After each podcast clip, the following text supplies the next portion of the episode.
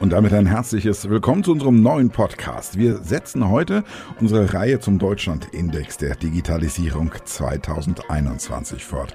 Im dritten und letzten Teil haben wir uns dazu dieses Mal Ines Hölscher und Dr. Mike Weber vom Kompetenzzentrum Öffentliche IT, kurz ÖFIT, am Fraunhofer Fokus eingeladen. Mein Name ist Julian Regenthal-Patzak. Herzlich willkommen. Das sogenannte Online-Zugangsgesetz, kurz UZG, sieht vor, dass jede Bürgerin und jeder Bürger bis Ende 2022 auf alle digitalisierbaren Verwaltungsleistungen auch digital zugreifen können soll, sei es zum Beispiel zur Beantragung eines Kita-Platzes oder der Anmeldung zur Hundesteuer. Doch sind unsere Kommunen wirklich schon so weit? Welche Informationen und digitalen Dienstleistungen erhält man, wenn man die Website des nächstgelegenen Bürgeramtes der nächstgelegenen Kommune aufruft? Im kürzlich vorgestellten Deutschlandindex der Digitalisierung 2021 soll es unter anderem auch um diese Fragen gehen. Mitgearbeitet haben daran Ines Hölscher und Dr. Mike Weber vom Kompetenzzentrum öffentliche IT, also vom ÖFIT, und beide sind uns jetzt aus dem Homeoffice per Zoom zugeschaltet. Hallo und herzlich willkommen. Hallo. Hallo. Lieber Dr. Weber, ich fange mal mit Ihnen an. Ich habe es in der Antwort schon kurz angesprochen. Das Online-Zugangsgesetz, das OZG, über das wir zu Beginn sprechen wollen, ist ja bereits in Kraft. Können Sie für unsere Hörer einmal ganz kurz erklären, worum es darin genau geht? Ja, sehr gerne. Das Onlinezugangsgesetz ist nämlich ein sehr faszinierendes Gesetz, das mit äh, einer überschaubaren Anzahl von Paragraphen ganz unscheinbar daherkommt, aber dann enorme Bedeutung entfaltet für die Digitalisierung von Staat und Verwaltung. Im Kern geht es um zwei Zielsetzungen, die damit verbunden sind. Das eine ist, alle Verwaltungsleistungen, die digitalisierbar sind, auch digital anzubieten. Früher war immer das Gegenbeispiel, was nicht digitalisierbar ist, die Impfung, die man ja noch persönlich äh, sich abholen muss. Wir sehen ja heute, dass selbst da auch ein, eine sehr digitale Komponente eine Rolle spielt, wenn wir an den digitalen Impfpass denken. Die zweite Zielsetzung ist, dass diese dann digitalisierten Verwaltungsleistungen über einen Portalverbund auch zugänglich gemacht werden. Deswegen hieß das Onlinezugangsgesetz auch schon mal ein Zugangserleichterungsgesetz. Also der Kernpunkt alles, was digitalisierbar ist, digitalisieren und dann auch online zugänglich machen für alle Bevölkerungskreise und für die Wirtschaft.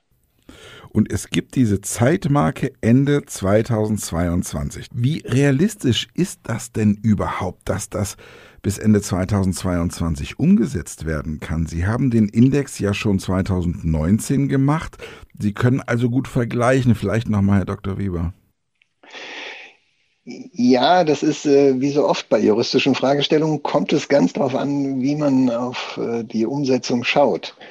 Also wir haben zum einen unterschiedliche Grade von Digitalisierung, die auch im Zuge der OZG-Umsetzung unterschieden werden. Da gibt es dann ein sogenanntes Reifegradmodell. Das fängt damit an, dass einfach nur Informationen online gestellt werden über die Online-Beantragung bis hin zu vollständig medienbruchfrei und dann vollständig medienbruchfrei unter Nutzung der verfügbaren Verwaltungsdaten. Also das ist die eine Messdate, die man immer im Auge behalten muss. Dazu gibt es auch ein wunderbares äh, Dashboard, wo man sich den Umsetzungsstand äh, angucken kann und wo im Moment auch äh, 315 Verfahren bereits als online verfügbar ausgewiesen sind. 315 von insgesamt 575 Leistungsbündel, müsste man korrekterweise sagen.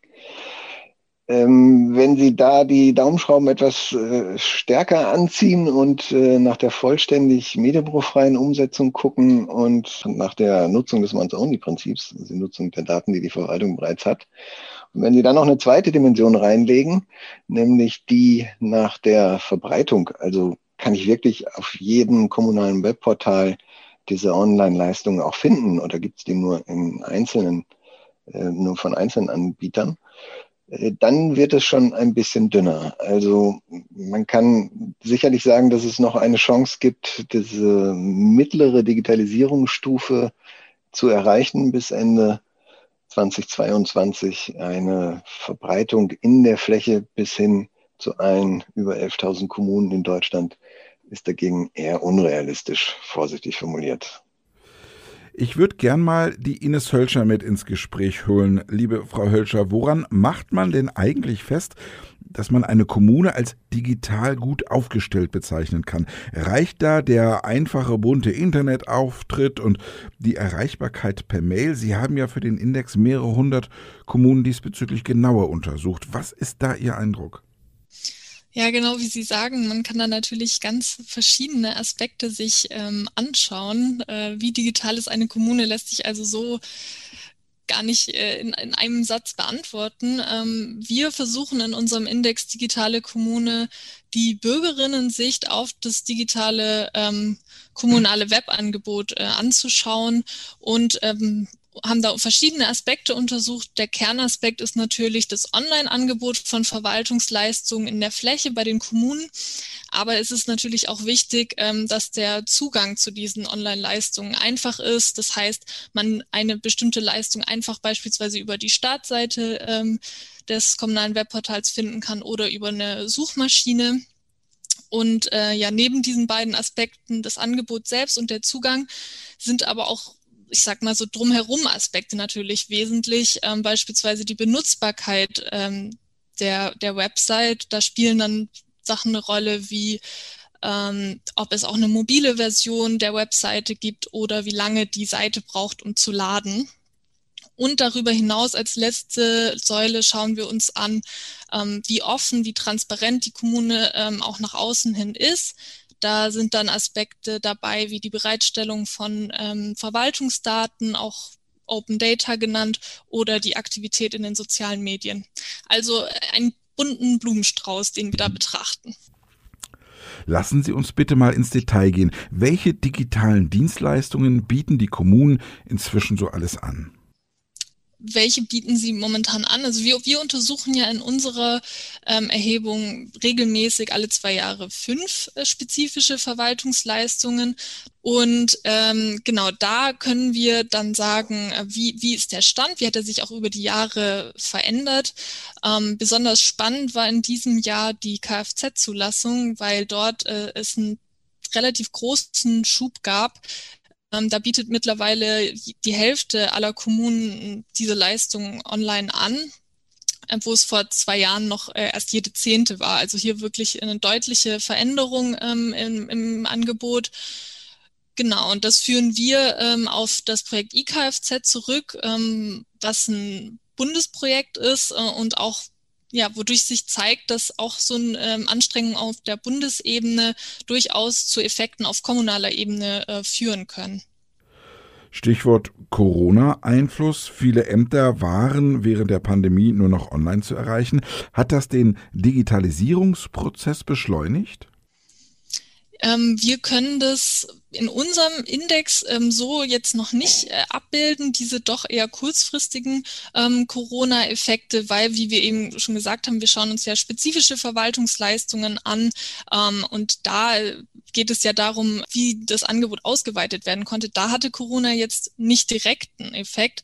Ähm, nichtsdestotrotz, genau wie Sie es gerade äh, gesagt haben, ähm, hat sich natürlich viel verändert dadurch, dass durch die Kontaktbeschränkung der Publikumsverkehr weitestgehend eingeschränkt war, auch für die Kommunen Kommunen ähm, wurde überall deutlich, dass ähm, ein Online-Angebot nicht länger eine Ergänzung sein kann, sondern eigentlich die Grundvoraussetzung für eine funktionierende Verwaltung ist.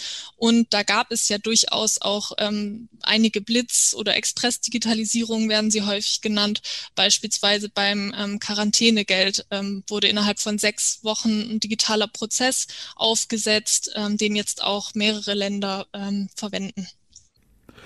Im aktuellen Deutschlandindex sind die Themen digitale Kommune und Bürgerservice zwei große Felder, die aber gesondert betrachtet werden. Für mich als Laie stellt sich da jetzt aber natürlich die Frage, gehen diese beiden Sachen nicht Hand in Hand? Also kann nicht eine Kommune nur einen guten und modernen Bürgerservice anbieten, wenn sie auch digital gut aufgestellt ist? Genau so ist es. Also diese beiden Themenfelder ähm, gehen auf jeden Fall Hand in Hand. Ähm, man kann so grob die Unterscheidung treffen. Beim Bürgerservice gucken wir uns eher die, die Nachfrageseite an. Das heißt, wie werden die Verwaltungsleistungen von Bürgerinnen und Bürgern überhaupt nachgefragt?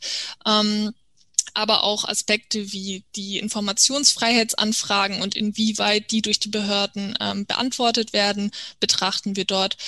Beim Themenfeld digitale Kommune geht es dann wirklich eher um das Angebot auf kommunaler Ebene, ähm, das Angebot von Online-Verwaltungsleistungen. Aber äh, genau diese Themen lassen sich dann auch am besten äh, gemeinsam betrachten am Ende. Ich würde gerne noch mal ins Detail und auf die Suche nach Beispielen gehen. Das Thema Bürgerservice.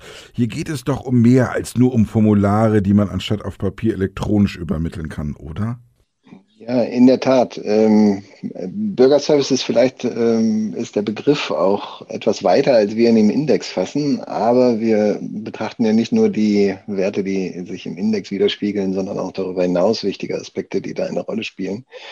Also der Index selbst setzt sich, wie Frau Hülscher gerade auch schon gesagt hat, im Wesentlichen aus äh, der Nutzung von Online-Formularen und aus äh, dem Grad der, dem Anteil der erfolgreichen Informationsfreiheitsanfragen zusammen. Also wir haben einerseits diese Nachfrageseite der, äh, für die digitale Verwaltung, auf der anderen Seite aber auch so etwas wie eine äh, Transparenzmöglichkeit von Seiten der Verwaltung. Und das ist äh, in einem etwas größeren Kontext ein ganz wichtiger Punkt, weil wir untersuchen auch schon seit einiger Zeit das Vertrauen in die digitale Verwaltung, vor allem in die Datenhaltung äh, der Verwaltung und haben da jetzt in der Mitte von Corona einen enormen Zuwachs an Vertrauen feststellen können. Und wenn wir das jetzt wieder kontrastieren mit der Frage Informationsfreiheitsanfragen, na ja, wie gut komme ich denn an zusätzliche Informationen, die die Verwaltung vorliegen hat, wie gut komme ich denn daran? Dann ist das natürlich ein wichtiger Aspekt, um dieses Vertrauen auch nachhaltig zu stärken und weiter aufzubauen. Also so gesehen haben wir so ein, ein Wechselspiel aus diesen beiden Indikatoren, die ja durchaus auch auseinanderfallen können, wie wir bei Angebot und Nachfrage sehr schön sehen können dann lassen Sie uns mal bitte bei Angebot und Nachfrage bleiben. Auch wenn diese digitalen Angebote vorhanden sind, müssen sie ja auch erst einmal genutzt werden. Beispiel Informationsfreiheitsgesetz. Da hat jeder Bürger das Recht auf Informationen aus Politik und Verwaltung. Aber machen wir von diesem Recht überhaupt Gebrauch? Sehr ausgiebig. Der, die Anzahl der Informationsfreiheitsanfragen ist deutlich gestiegen in der Vergangenheit, also in unserem letzten Untersuchungszeitraum den wir betrachtet haben. Und deswegen ist es ja so wichtig, ob diese Transparenzerfordernis, diese Anfrage nach zusätzlichen Informationen von Seiten der Verwaltung auch befriedigt werden kann. Da können natürlich immer zahlreiche Gründe gegensprechen. Schon alleine die Kosten für die Zusammenstellung von bestimmten Informationen, die vielleicht in der Form, in der sie gefragt sind, halt eben noch nicht vorliegen. Gleichwohl ist es natürlich ein ganz wichtiger Punkt, ähm, dass die Verwaltung möglichst stark auf dieses Informationsbedürfnis der Bürgerinnen und Bürger eingeht. Stichwort Zukunft, Zukunftsausblick. An welchen Stellschrauben müssen wir denn in den kommenden Jahren noch drehen, damit sich die Indexwerte in den von Ihnen untersuchten Themenfeldern digitale Kommune und Bürgerservice erhöhen? Wo sind da die größten Baustellen? Mhm. Also wenn man ähm, das Themenfeld digitale Kommune betrachtet, äh, dann ist es aus unserer Sicht entscheidend, dass natürlich der Kernaspekt, habe ich ja vorhin auch schon gesagt, ist sicherlich das Online-Angebot von Verwaltungsleistungen, aber eben auch ähm, daneben nicht das Drumherum zu vergessen und äh, die Benutzbarkeit und auch den Zugang zu den Leistungen weiter auszubauen, weil auch das eben Aspekte sind, damit Bürgerinnen und Bürger überhaupt die kommunalen Websites benutzen und dann auch zu Nutzerinnen und Nutzern der ähm, Online-Angebote werden. Herr Dr. Weber? Da ist es dann natürlich, äh, es schafft das Angebot erst die Möglichkeit, auch die digitale Verwaltung zu nutzen. Umso erstaunlicher ist es ja, dass wir jetzt in den letzten zwei Jahren oder auch schon, schon länger eine gewisse Entkopplung äh, beobachten können. Also die Nachfrage steigt sehr kontinuierlich und sehr viel stärker, als es das Angebot im Moment leisten kann. Äh, also daran sehen wir ja auch diesen Bedarf, das Bedürfnis der Bürgerinnen und Bürger an zusätzlichen digitalen Verwaltungsleistungen. Also so gesehen ist natürlich auch die Schaffung eines Angebotes äh, essentiell, um die Nachfrage, um die Möglichkeiten der Nachfrage überhaupt zu steigern und damit dann die Nachfrage. Das ist der eine Punkt. Und der andere Punkt äh, sind diese Informationsfreiheitsanfragen. Und dann nochmal, das ist auch aus Sicht des Indexes äh, ein wichtiger Punkt, die möglichst nach Möglichkeit auch beantworten zu können und erfolgreich abschließen zu können. Wer jetzt mehr über die Themen wissen möchte, über die wir heute gesprochen haben, was und wo kann derjenige online dazu finden? Ja, wir haben äh, sowohl natürlich die Publikation Deutschland Index der Digitalisierung 2021, wo Sie in voller Länge ähm, zu allen Themenfeldern ähm, noch einmal nachlesen können. Und darüber hinaus ähm, haben wir ein, Online-Tool, in dem Sie die Karten ähm, des Deutschland Index auch selbst erstellen können. Dort haben wir alle Daten zu den Indikatoren hinterlegt und da lässt sich äh, ganz einfach selbst ausprobieren und sich äh, den Daten nähern. In unserer letzten Folge zum Deutschlandindex der Digitalisierung hatten wir heute Ines Hölscher und Dr. Mike Weber vom Kompetenzzentrum öffentliche IT, kurz ÖFE, zu Gast. Liebe Frau Hölscher, lieber Dr. Weber, vielen, vielen Dank für das nette Gespräch. Vielen Dank, gerne. Vielen Dank.